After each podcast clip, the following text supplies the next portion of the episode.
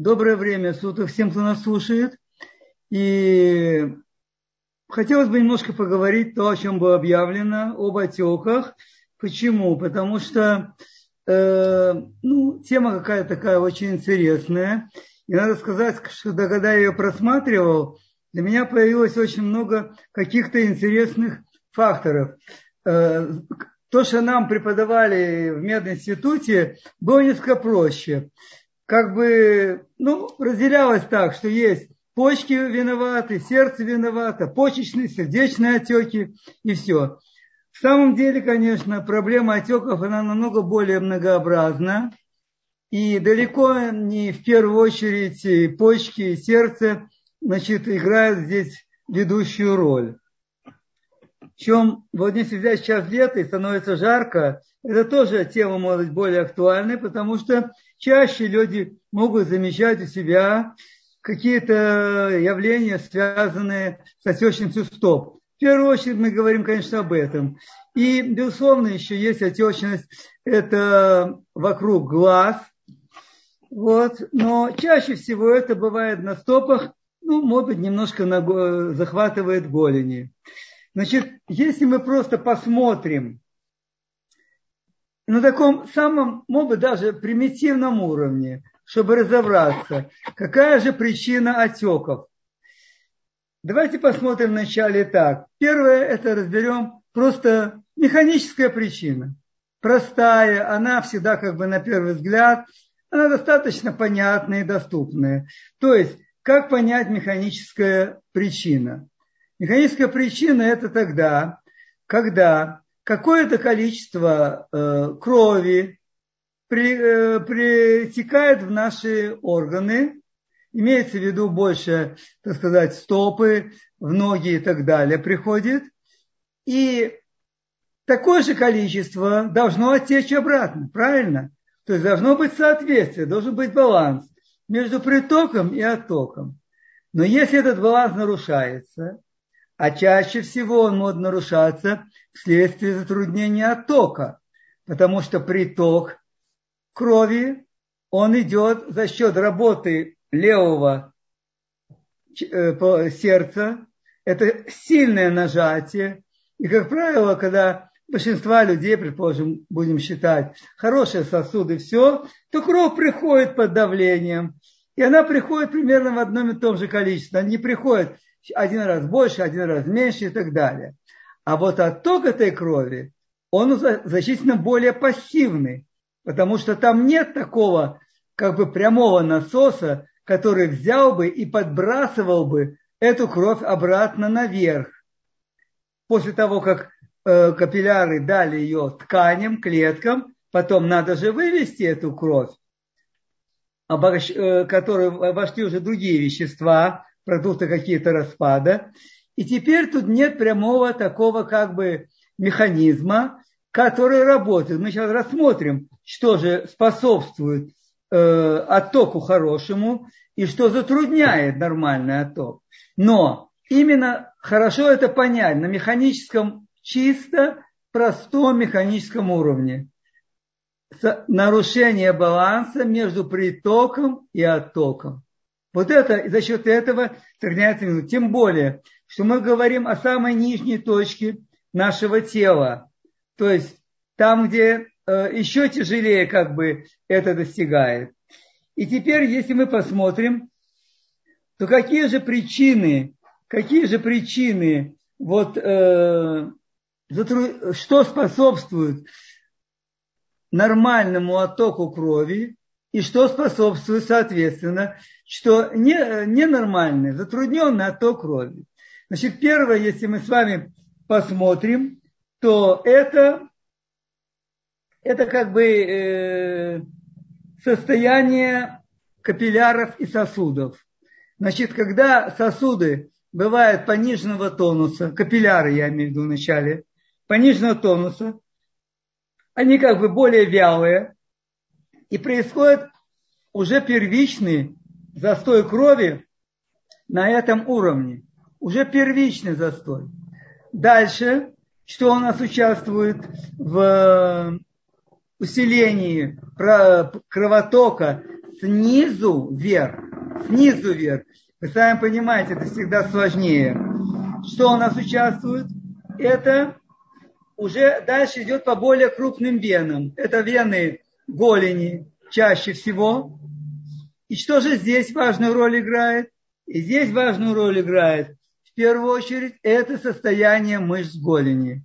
То есть мышцы голени, икроножные мышцы, так, как, так как говорится, среди людей говорится, это те мышцы, которые выполняют на 80% роль, функцию насоса для подъема крови. 80% это их функция, когда они поднимаются наверх. Это мышцы голени. Сейчас мы посмотрим их состояние какое. И дальше следующий этап – это уже влияние, которое оказывает диафрагма. Диафрагма – это тоже мышца, которая как бы подтягивает, присасывает кровь себе, и эта кровь тогда может попасть в печень, и понятно уже из печени она более легко доставляется, переходит в правый отдел сердца, куда приходит венозная кровь, ну и дальше опять вступает в роль, она уже более очищенная, очищенная приходит, и вступает в роль уже в свою работу дальше, следующий цикл перекачки крови.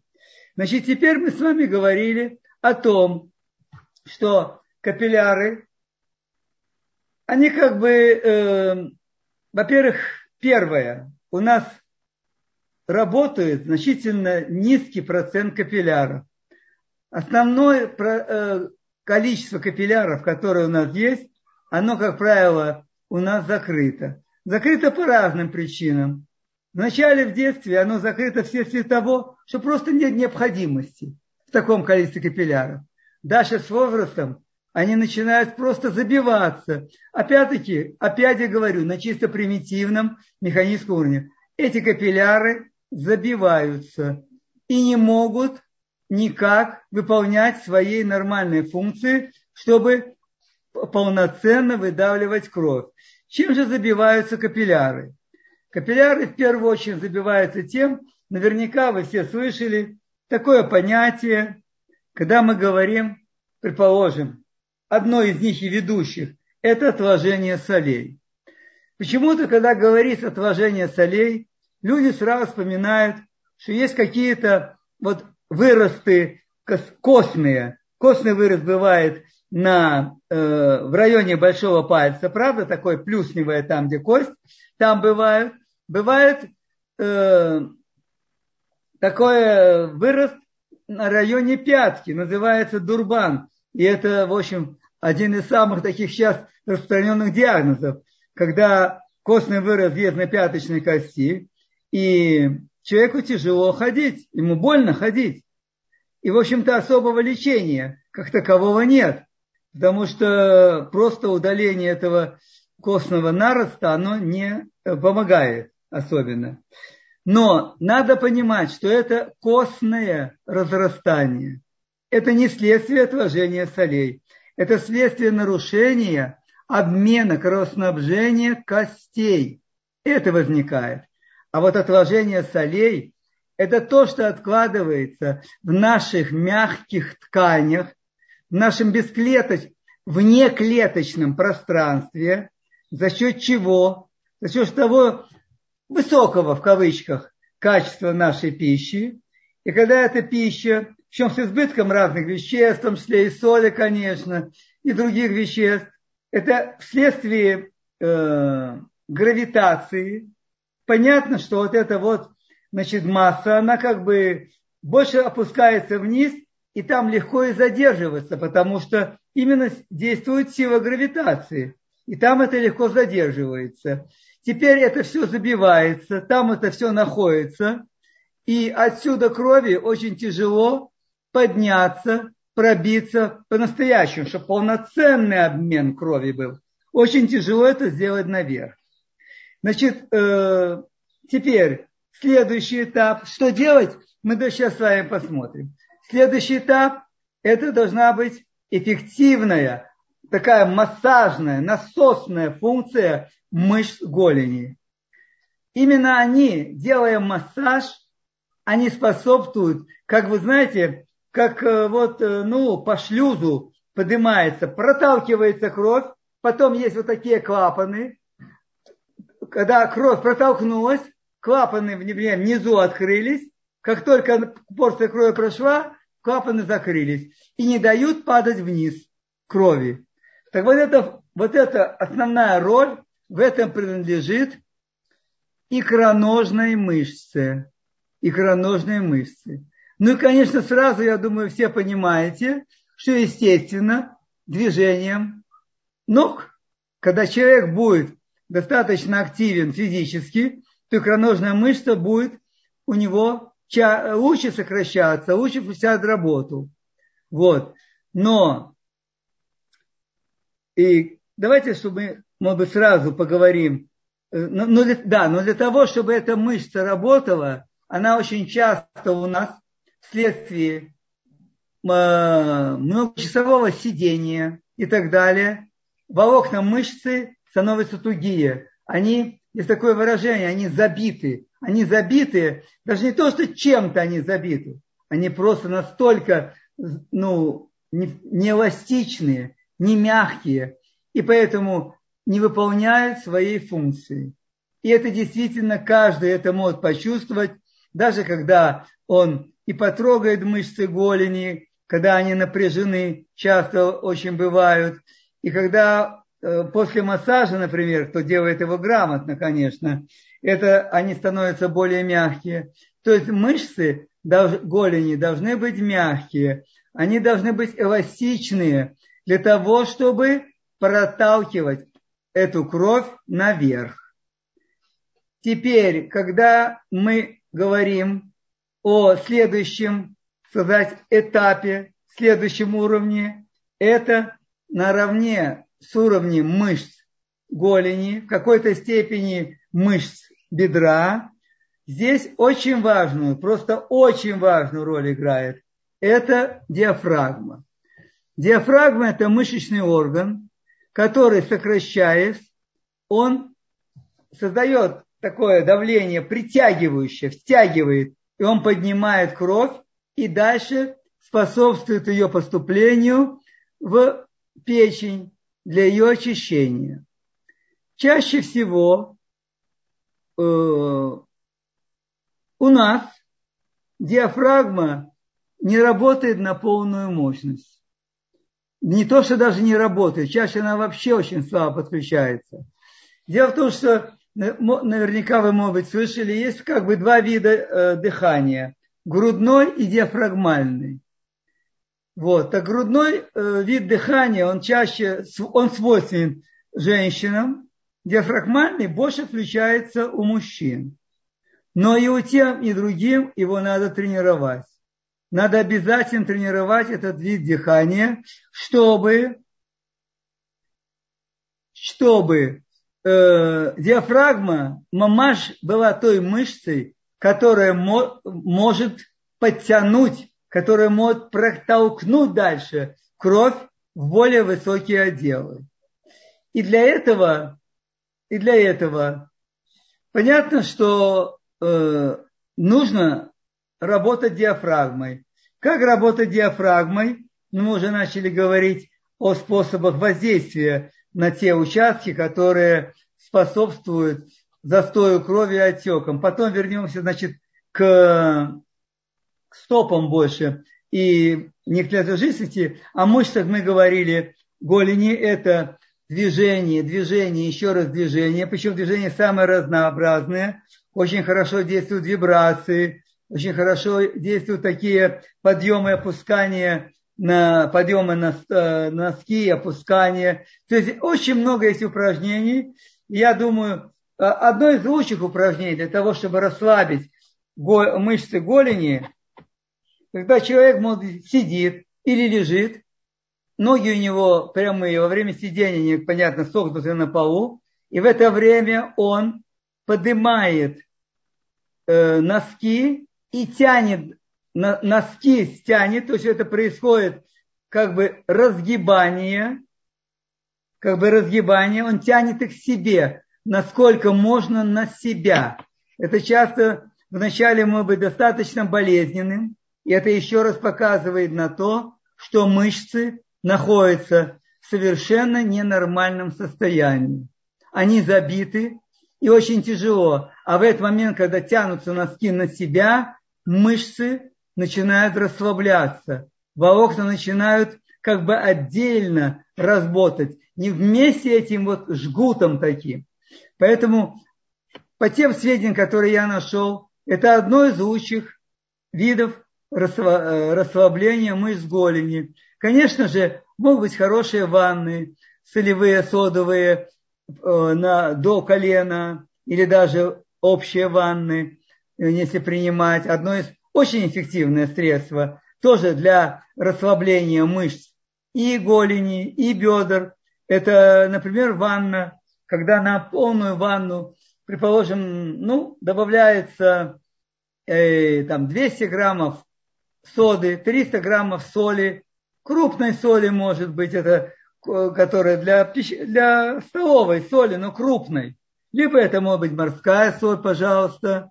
И эта ванна, все это количество соли и соды разводится в ванной. И человек, насколько ему позволяет ванна, либо он весь полностью, либо, может быть, у него такое полу, полусидящее положение. Это уже детали. Лучше всего, чтобы вода была температурой где-то, ну, примерно в районе э, тела человека, то есть где-то 38 до 40 градусов, и примерно 25-30 минут такой ванны. Пару раз в неделю. И, в общем-то, эффект достаточно хороший для общего воздействия на организм, и в том, в том числе и именно на расслабление мышц. Два раза в неделю и хотя бы 10-12 курсов таких ванн, а то и больше для того, чтобы получить действительно эффект. Теперь, что нам делать с диафрагмой? Да, и, конечно, для состояния голени, мышц голени, очень важно, очень важно. Это для того, чтобы вот э, супинаторы, то есть, ну, все знают, наверное, да, это то есть стельки, они, чтобы обувь и стельки были правильные. Как правило, вся обувь, которая э, идет под эгидой э, ортопедическая обувь, чаще всего это никакая не ортопедическая обувь. Абсолютно. Она может быть какой-то теоретически ортопедическая, но каждому человеку в целом, в общем, конечно, нужна его индивидуальная стелька. И стельки это делаются, когда она именно индивидуально подбирается под стопу, под вес тела человека, под его состояние позвоночника. Поэтому вот такая стелька, она, конечно, намного более эффективна в нормализации состояния мышц. В первую очередь голени. Теперь э, диафрагма. Ну, диафрагма здесь в целом нет такого множества рекомендаций. Основная рекомендация это надо наладить брюшное дыхание. Как его наладить? Это для этого нужно уделять специальное время для брюшного дыхания. Хорошо это делать оптимально. Это делать 10 минут утром, предположим, 10 минут вечером. Как делается? Человек лежа в спокойном состоянии ложится, одну руку кладет на грудную клетку, предположим, вот так вот, да, вторая он кладет на брюшную стенку, на живот и начинает дышать животом. То есть когда мы делаем вдох, у нас диафрагма опускается, и брюшная стенка идет наружу. Она становится круглой, то есть она, ну как бы, не знаю, как сказать правильно, выпуклая такая, выпучивает. В общем, во время вдоха так происходит, потому что диафрагма опустилась, и в это время происходит брюшное дыхание. Рекомендуется на этом вдохе сделать задержку порядка, ну, посчитать до 4, до 5.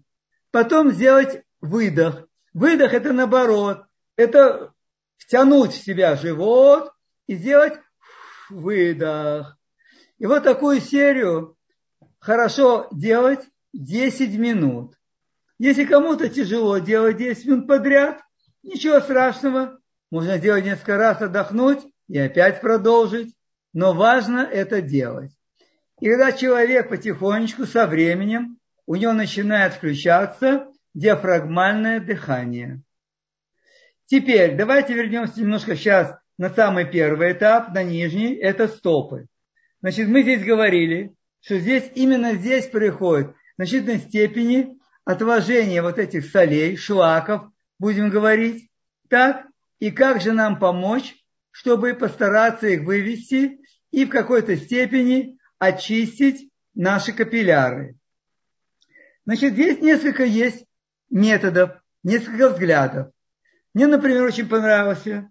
У меня нет э, опыта, но я хочу просто с вами поделиться насчет того, что я почитал, и насчет, отзыв, э, на что имеются отзывы людей. Один из методов – это когда э, ноги опускаются в очень холодную воду. Как ее получить, это не проблема. Каждый может это сделать, используя и морозильник, холодильник, и у кого есть возможность вообще холодно, это не играет роли. Значит, ноги опустить так, чтобы э, они были погружены выше лодыжек немножко. То есть еще чуть-чуть выше э, лодыжек. Так опускаются стопы. Вода очень холодная. И постараться там удержать ноги.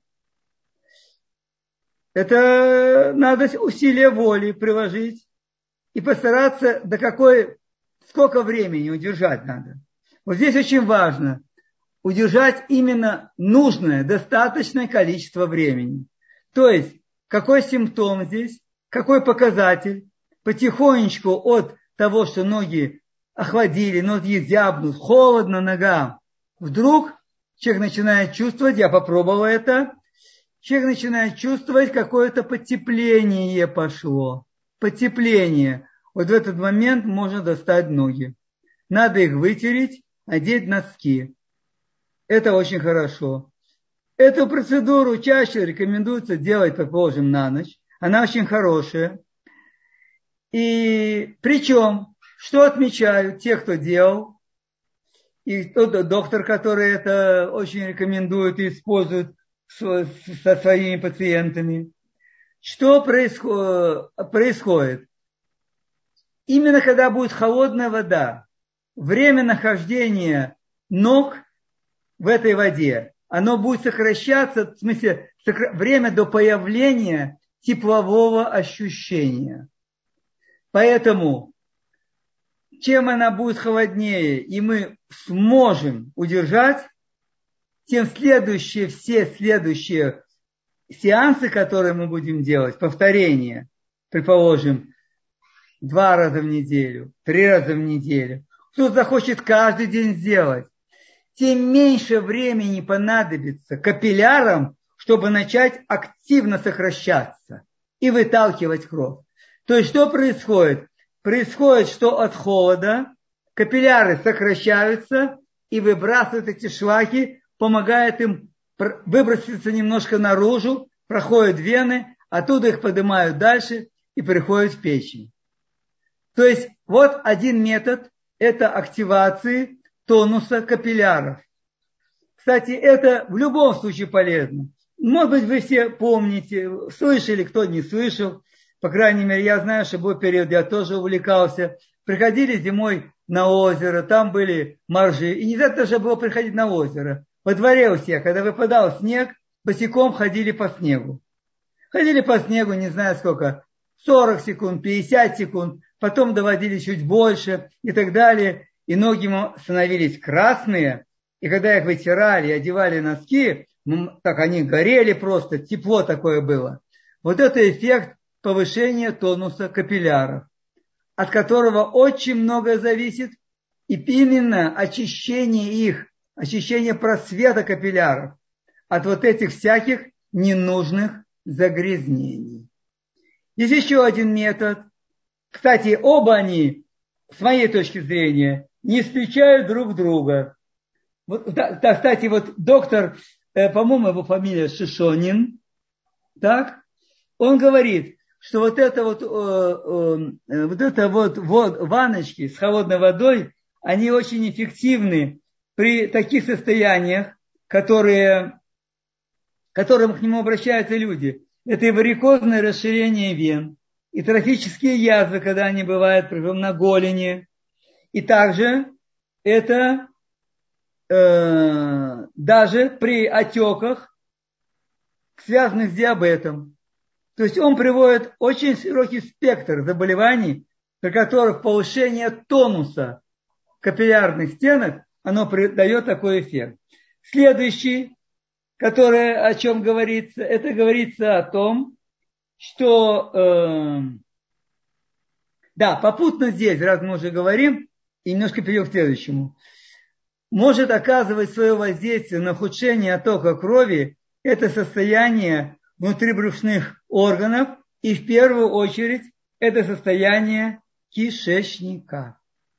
Понятно, что если у человека есть запоры, кишечник забит, то значительно хуже будет диафрагмальное дыхание и значительно хуже будет прохождение крови по венам, которые, понятно, связаны с венами кишечника. То есть здесь очень важно, очень важно, чтобы э, разгрузить кишечник, дать возможность более легкому, свободному протоку крови наверх.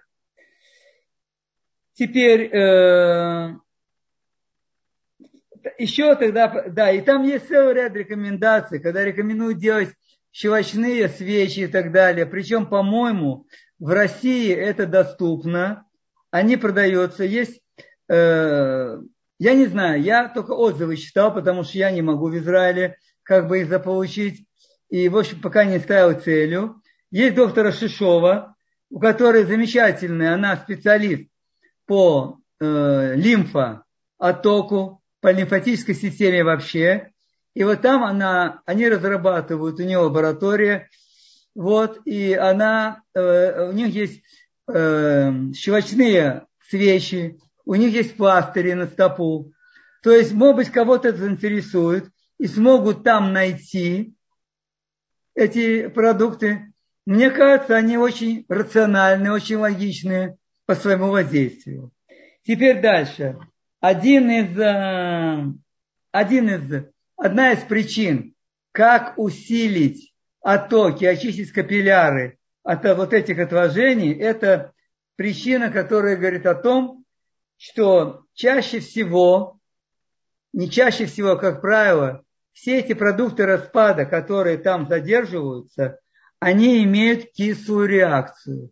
Все вы помните, мы говорили даже об этом pH, pH и так далее. То есть она ниже нуля, она опускается не то, что просто ниже нуля, а эти продукты, pH их может быть порядка даже 4,5, 5. И вот эти кислые продукты, они задерживаются. Теперь, э, из законов химии это достаточно хорошо известно, что движение э, из клетки из э, тканей, оно идет от кислой реакции в сторону щелочной. То есть, если создать щелочную реакцию снаружи, то таким путем мы можем вытянуть эти кислотные продукты распада. Это то, что как кто-то называет, и причем называют это и врачи есть, что это, вот, это именно то отложение солей, которые там они лежат, не только именно сами соли, но именно различные продукты распада. И э, создав щелочную реакцию снаружи, по стопе, так, мы таким образом оттягиваем, оттягиваем кислотные продукты изнутри, изнутри клеточной жизнь, э, жидкости из ткани стопы. Как же это делается? Делается, оказывается, это очень просто. Нам нужен жидкость, которая формирует и щелочную реакцию. А мы все с вами знаем, я не знаю, мы не говорили об этом, э, но очень много пишется, давно пишется о влиянии соды, обычной питьевой соды. И по приему ее вовнутрь, и снаружному применению, О наружном применении здесь вообще нет особых споров. Большинство ими, ими и врачей, и все видят эффект применения. Поэтому о внутреннем применении там есть споры, но тоже, вероятно, нужны значительно более серьезные исследования, не просто отрезать все. Но в данном случае нам нужно чисто наружное применение соды. Значит, для того, чтобы получить нам щелочную реакцию соды, для этого нужно, предположим, ну, чайная ложка соли, соды, питьевой соды, чайная ложка, можно чуть меньше, на стакан горячей воды, именно сода должна быть залита кипятком, и вы увидите, как выделяется сода это что? Это натрий 2,3, верно? Это углекислый натрий, сода. А когда мы ее гасим так, гасим не уксусом, который было принято гасить, когда люди там пили, когда у них изжога, еще что-нибудь и так далее, а гасим просто горячей водой. И когда эти все пузырьки начинают, прекращают выделяться, теперь мы этим раствором смачиваем ткань. Понятно, что простую ткань и синтетика, не буду останавливаться на этом. И заворачиваем стопу, подъем стопы, голеностопный сустав заворачиваем. Потом надеваем на это место любую там, ну, целлофан, целлофановый мешочек, хорошо очень одеть. Все, и наверх надеваем носочек. И это на ночь. Можно делать не только на ночь. Считается, что достаточно примерно где-то 5, 6 до 7 часов для того, чтобы эта сода работала и вытянула на себя вот эти кислотные отложения. И действительно люди отмечают буквально через несколько сеансов, что у них становится лучше состояние, уменьшаются отеки, меньше болят ноги, то есть совершенно четко люди это отмечают. Поэтому сделать такую процедуру совершенно несложно, за исключением, может быть, маленькой неприятности. Ну, надо человеку спать в целлофановом мешочке, нога будет, и в носке еще. Понятно, немножко жарче, может, быть, менее приятно, чем э, без этого. Но это не то большое неудобство, которое э, дает результат, и которое вполне можно перетерпеть и достаточно хорошо привыкнуть. Поэтому, прежде чем говорить о почечных отеках, о сердечных и так далее, в первую очередь нужно постараться сделать совершенно простые вещи, но достаточно упорно, систематически это делать. И, вероятно, может быть, потом совсем не понадобится все вот эти вот, э, так сказать, э, мочегонные какие-то стимуляторы сердечной мышцы и так далее. Почему? Потому что есть, например, мнение, которое говорит о том, что именно задержка воды в э, стопах, в тканях, она является причиной потом нарушения состояния почек и сердца. И вполне возможно, вполне возможно, что это так, потому что нередко в медицине бывает так, что телега идет впереди лошади. А хорошо бы, чтобы лошадь всегда шла впереди телеги. Значит, вот это вот то, что мне, что, значит, касается, э, по-моему, очень эффективного, очень важного такого мне, э, состояния, когда попробовать просто действительно очистить капилляры, добавив холодовой стимуляции одно другое, я уже говорю, не исключает. Это может быть очень полезно. Причем, честно говоря, совсем неплохо продолжить, продолжить эти же содовые обертывания на голень. Ничего здесь плохого нет. Можно надеть более длинный чулок какой-то найти, гольфы. Но это у каждого своя будет, так сказать, э, фантазия и смекалка. Но важно, что в первую очередь надо сделать именно стопы и, конечно, в какой-то мере голени, потому что это самые нижние отделы наши, куда все, вследствие, я уже повторяюсь, гравитации, стекает все это вниз. Теперь, два слова об отеках вокруг глаз и так далее. У нас есть затылочная кость и есть височная. Между ними есть отверстие, в котором проходит яремная вена. Оно так и называется яремное отверстие.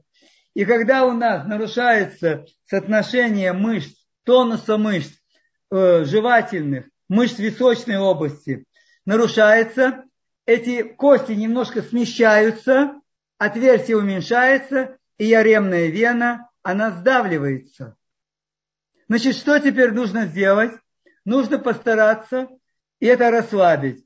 И здесь я недавно увидел это, очень рекомендуется, и доктор пишет о большом эффекте такого простого упражнения.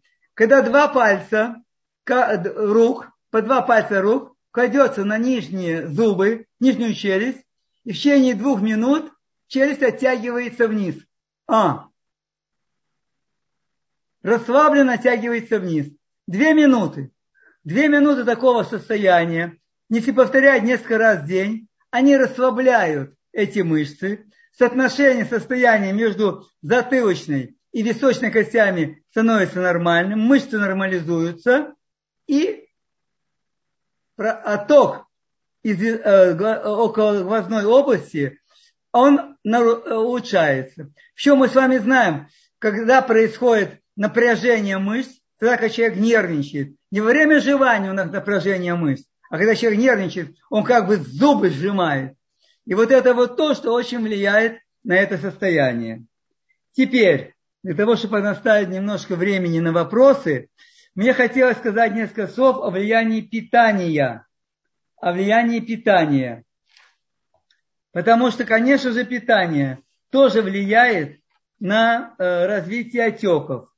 Причем это может, э, как есть достаточно принятое мнение, говорится, что уже у, у детей нет этих отеков, если все у них, в общем-то, остальное в порядке.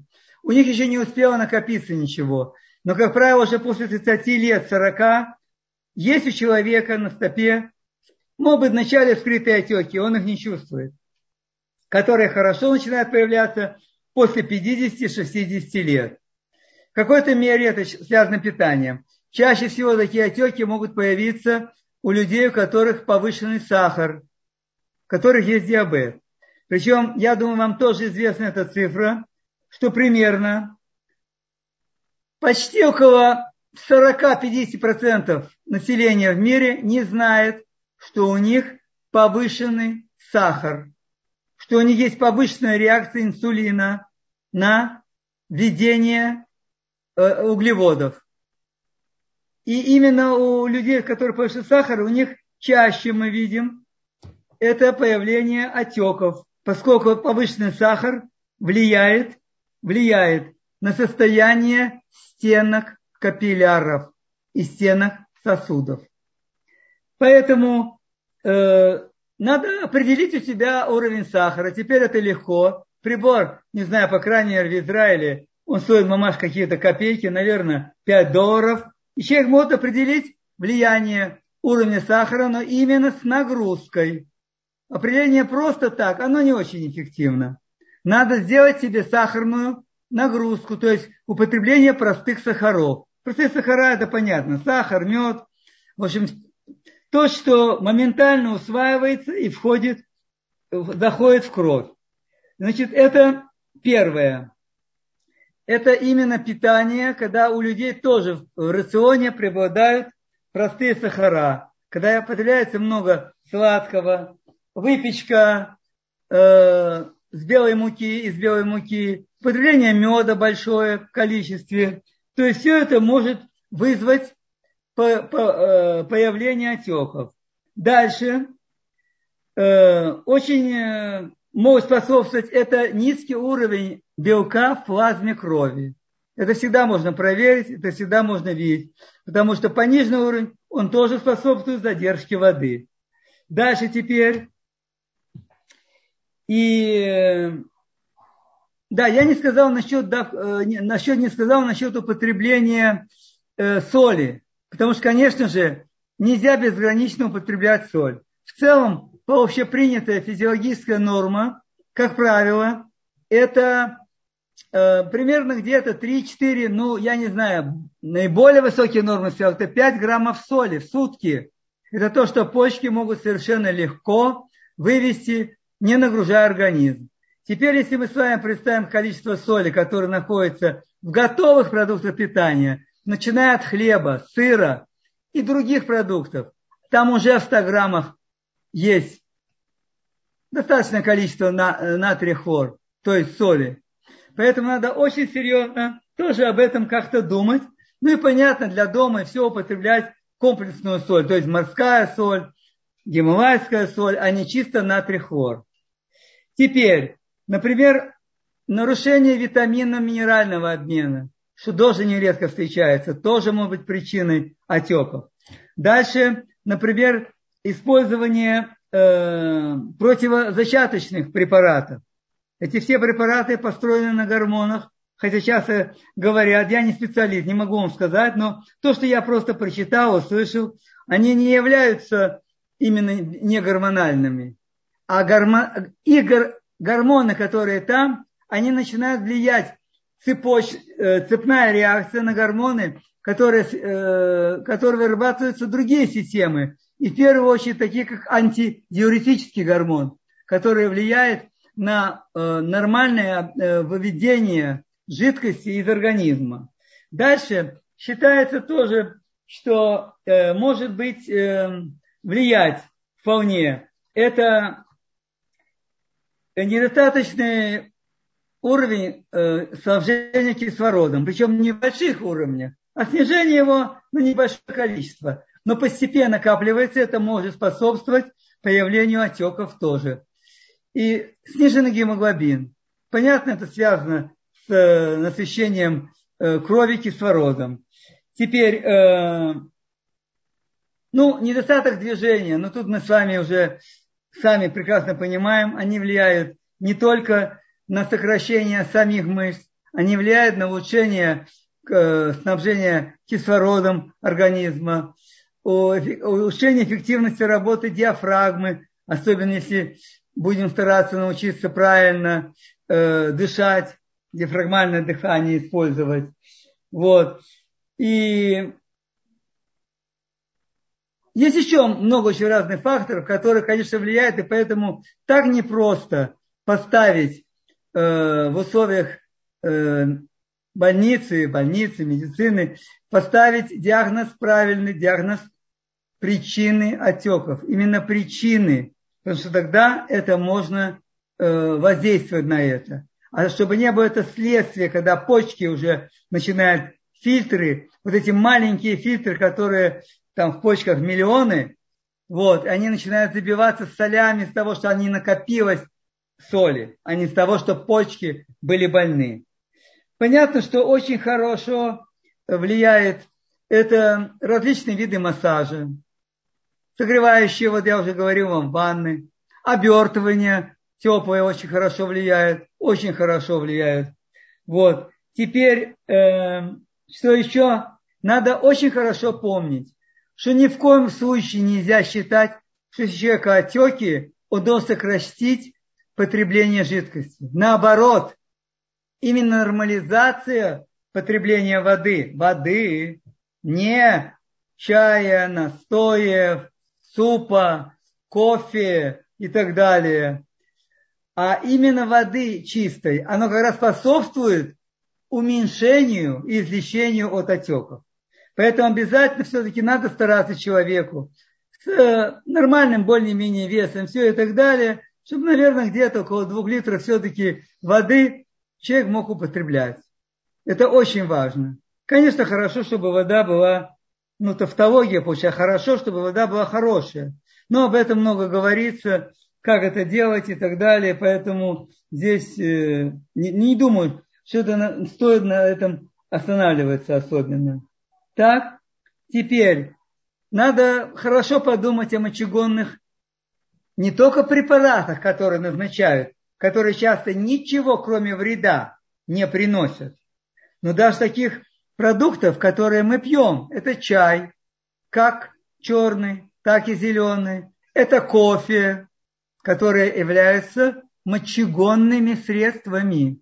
Поэтому есть хорошая рекомендация, что выпил чашечку кофе, ему нравится, пусть выпьет. Но сразу после этого выпить такую же чашечку воды простой. И даже во многих, мне сказали, в хороших ресторанах, я немножко понимаю толк, и в правильной, вкусной еде, в первую очередь, правильно уж не знаю, но очень часто кофе подают с водой. Это очень правильно.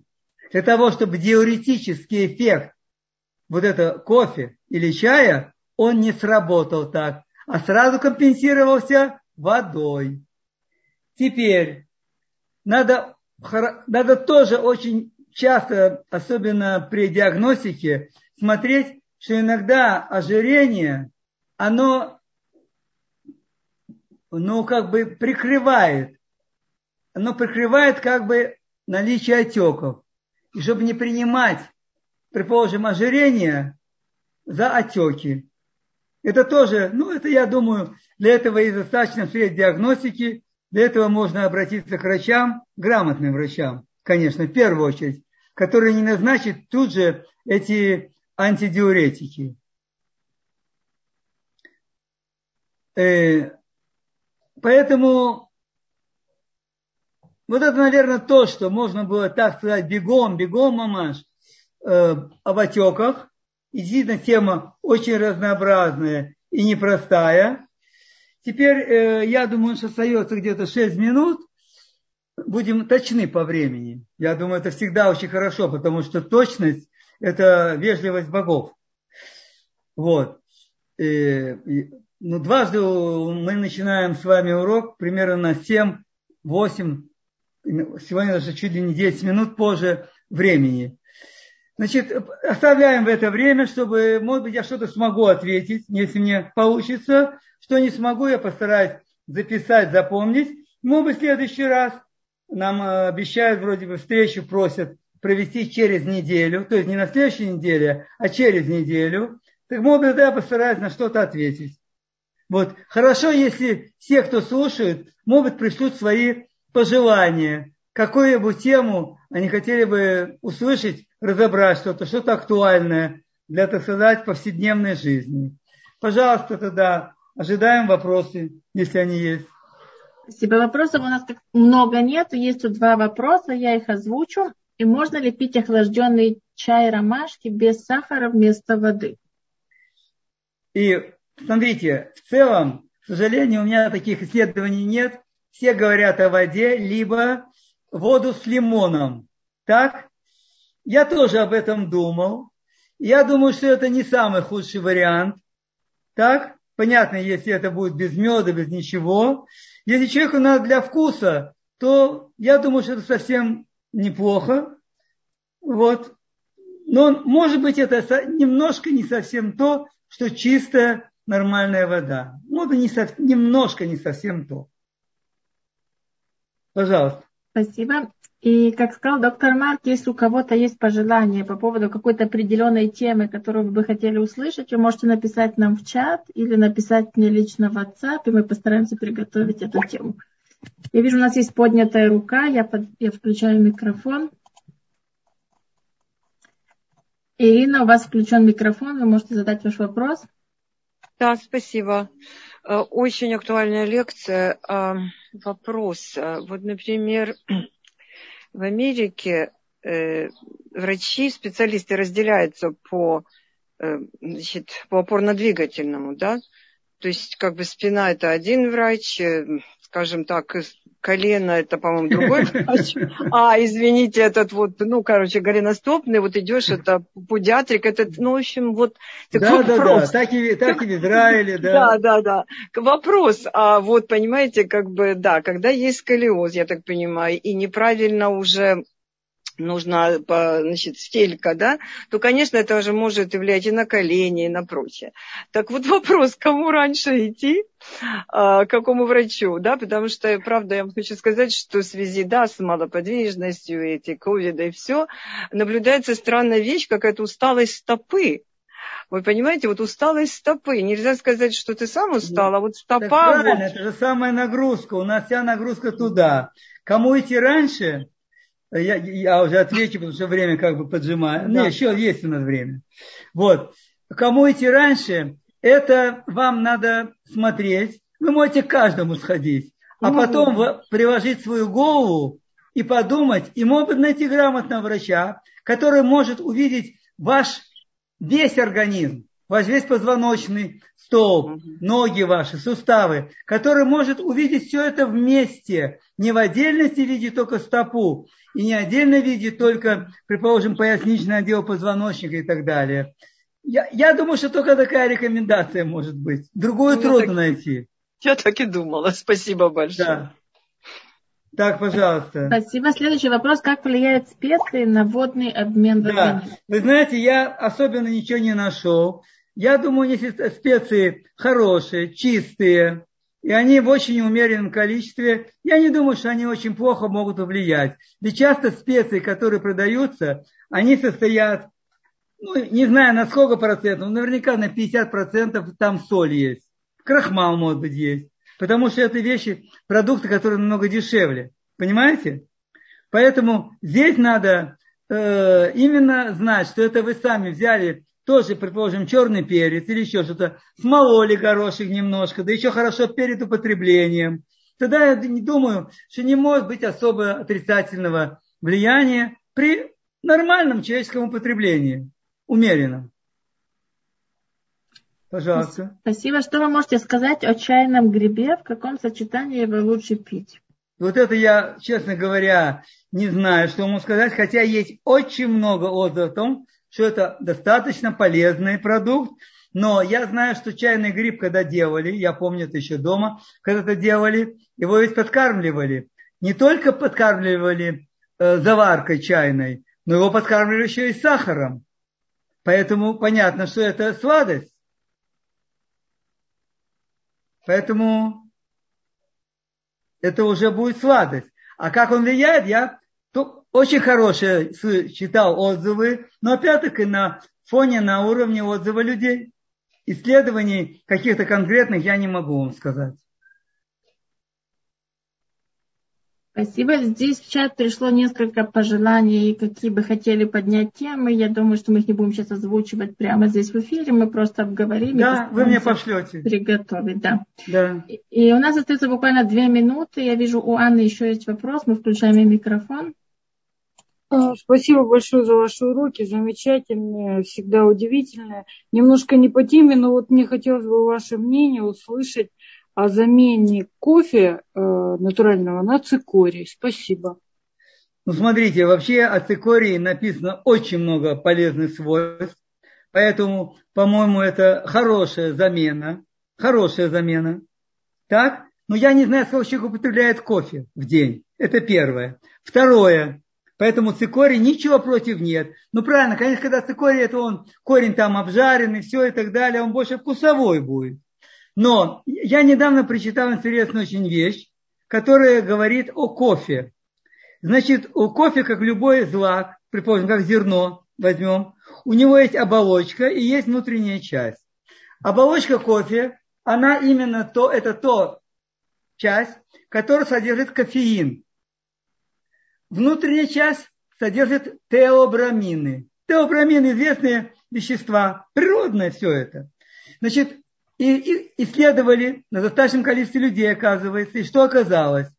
Что при употреблении, э, когда человек употребляет э, вот этот гранулированный кофе, который все употребляют, там преобладают теобрамины.